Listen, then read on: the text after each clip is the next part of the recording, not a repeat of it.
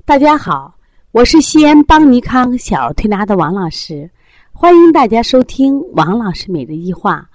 王老师每日一话这个栏目啊，是二零一六年一月一号西安邦尼康小儿推拿咨询有限公司向全社会开放的一档公益的育儿栏目。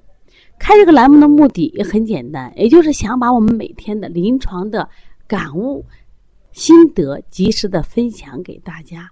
希望能对大家有所帮助，有所启示。今天我想给大家分享的是，家长经常训斥孩子，孩子会生病吗？我们琳琳的妈妈说：“王老师，我跟你说呀，琳琳这个生病呀，其实我都有预感。最近他爸把他训太多了。这是一个三岁的小男孩，他与别的男孩不太一样的是，他喜欢说不，他老不开心。比如今天呀，我给他讲故事，讲一个。”呃，乌龟奶奶的故事，然后我就说：“那你扮乌龟奶奶，我扮小公，那不行。”我说：“我扮乌龟奶奶，你扮小公，那不行。”就是你给他在交流的时候，永远都是不是，不是，不是，不好，不好，不好，不该怎么样，不该怎么样。其实呢，当然每个孩子在不同的发展阶段，他也有这个叛逆期，但是其实这个孩子不是。他为什么不是呢？我跟妈妈沟通也比较多，妈妈讲。爸爸呢是一个比较追求完美的人，其实也是一个比较任性的人，就是他自己的人生啊，其实是比较成功的，所以说他就会用自己的这种人生观来管理自己的家庭，因此呢，他干预比较多。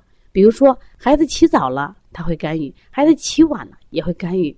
那么甚至出现一个孩子晚上，比如说都已经快睡觉了，他会把孩子要撩起来。你今天必须背《弟子规》或者背《千字文》，你不背怎么能行？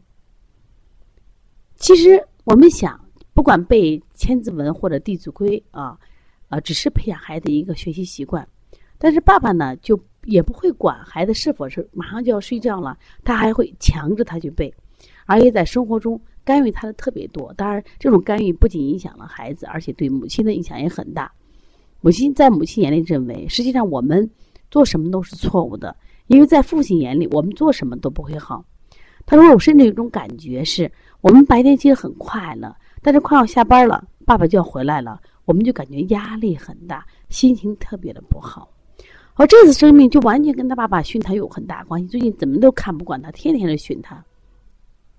其实我还想分享一个小欣欣，好欣欣是个小女孩。”他其实每一次进门的时候总是哈哈哈哈，就是非常快乐的跑到玩具区，然后呢，他很珍惜他的十分钟游玩，玩完以后要推拿呀，玩的很嗨。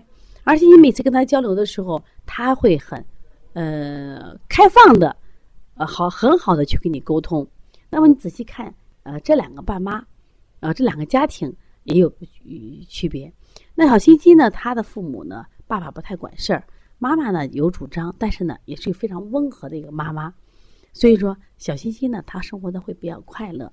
那小琳琳的妈妈呢也是很有智慧的妈妈，但是呢因为父亲干预的比较多，因为她说我实在不想让我们俩因为吵架会影响这个孩子，所以每次父亲干预我的时候，我真的选择不吭声，会忍让。但是呢，小琳琳在这个环境中一定受影响。琳琳妈妈就给我讲啊，实际上琳琳爸爸今天这种性格呀。源于他的原生家庭的奶奶的性格，奶奶呢就是很要强的人，奶奶就是一辈子都在说说说训训训，在过程中，他总以为自己是对的，那结果呢，他的儿子就随了他的性格，但他儿子并不喜欢妈妈是这样子的，但是他就成就了那样的人。实际上，我在这里想说什么，就是说我们很多妈妈呀，想把自己的孩子培养成什么样什么样的优秀的人才，其实。真的不是培养，而是影响。有什么样的一个父母，他的性格，那么往往孩子就会继承。即使这个性格非常讨厌，可能你在不知不觉中、潜移默化中，就会把这种讨厌的性格遗传到了你身上来了。关键问题，今天我还想的一个主题是什么？那这个孩子因为情志不畅，心情不愉快，所以他生病了。而且呢，他生病还不太容易好，因为。家里这个环境并没有改变，并没有因为他生病了以后，我们就会变得啊宽容了、大度了。妈妈因为你更生病了，爸爸会变得更焦虑。你怎么又病了？你真是烦人的很！你经常病，我怎么去上班？我讲这样的话，我们很多妈妈都在说，结果这个孩子觉得是我对不起了大家，是我影响了你们，是我不让我影响了你们上班，所以他会变得更加不快乐。因此，这种抑郁会导致孩子什么呀？心情不舒畅，不快乐，不开心。所以说，疾病的周期会变得更长。在这里，我想给大家说啊，呃，我们希望我们年轻的父母真的要学一点婚姻的经营学，希望夫妻啊能共同成长，也希望夫妻能互相尊重，共同的劳动，呃，互相的劳动。比如讲，那爸爸在外面打拼，他很辛苦，我希望做妻子的、做妈妈的，应该说一句：老公辛苦了。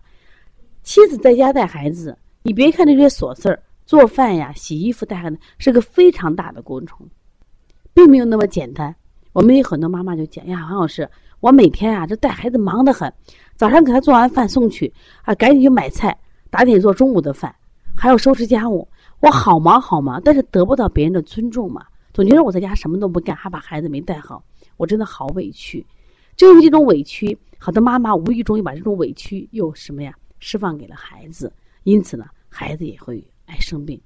所以说，家长呢真的不要经常训斥孩子。同样呢，我还想我们。家长呢，特别夫妻相处，说一定要互相的欣赏、互相的包容、互相的理解。这样的话，我们孩子生活在一个爱的环境里，才能变得更健康。另外呢，在这结束呢，我想送给大家一句话，也就是：孩子生长于鼓励之中，便学会了自信；孩子生长于包容中，便学会了忍耐；孩子生长于赞美中，便学会了欣赏；孩子生长于接纳中。便学会了爱人，孩子生长于肯定中，便学会了自重；孩子生长于认同中，便有了确定目标；孩子生长与分享中，便学会了慷慨；孩子生长与安全中，便充满了信心。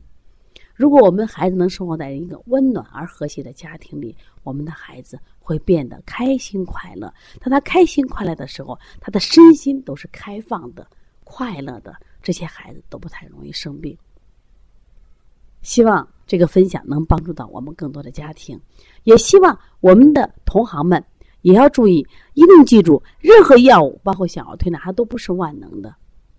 所以说，我们在治疗疾病的时候，既要不断的提高我们小儿推拿的技术，我们的辩证水平，我们是不是要关乎下孩子的家庭教育、孩子的心声呢？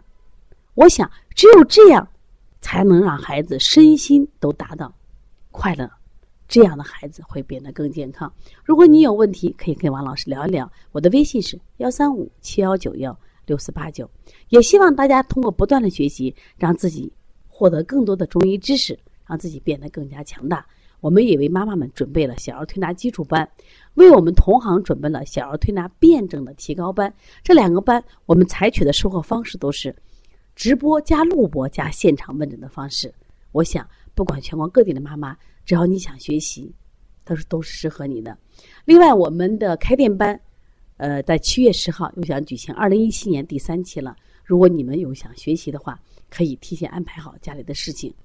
还有，如果你想成为一个小儿推拿讲师，想通过你的演讲传播中医育儿文化，来到邦尼康吧，我们会让你。深深的爱上小儿推拿，用你什么精彩的语言来传播中医的博大精深，传播正确的育儿文化。好，谢谢大家。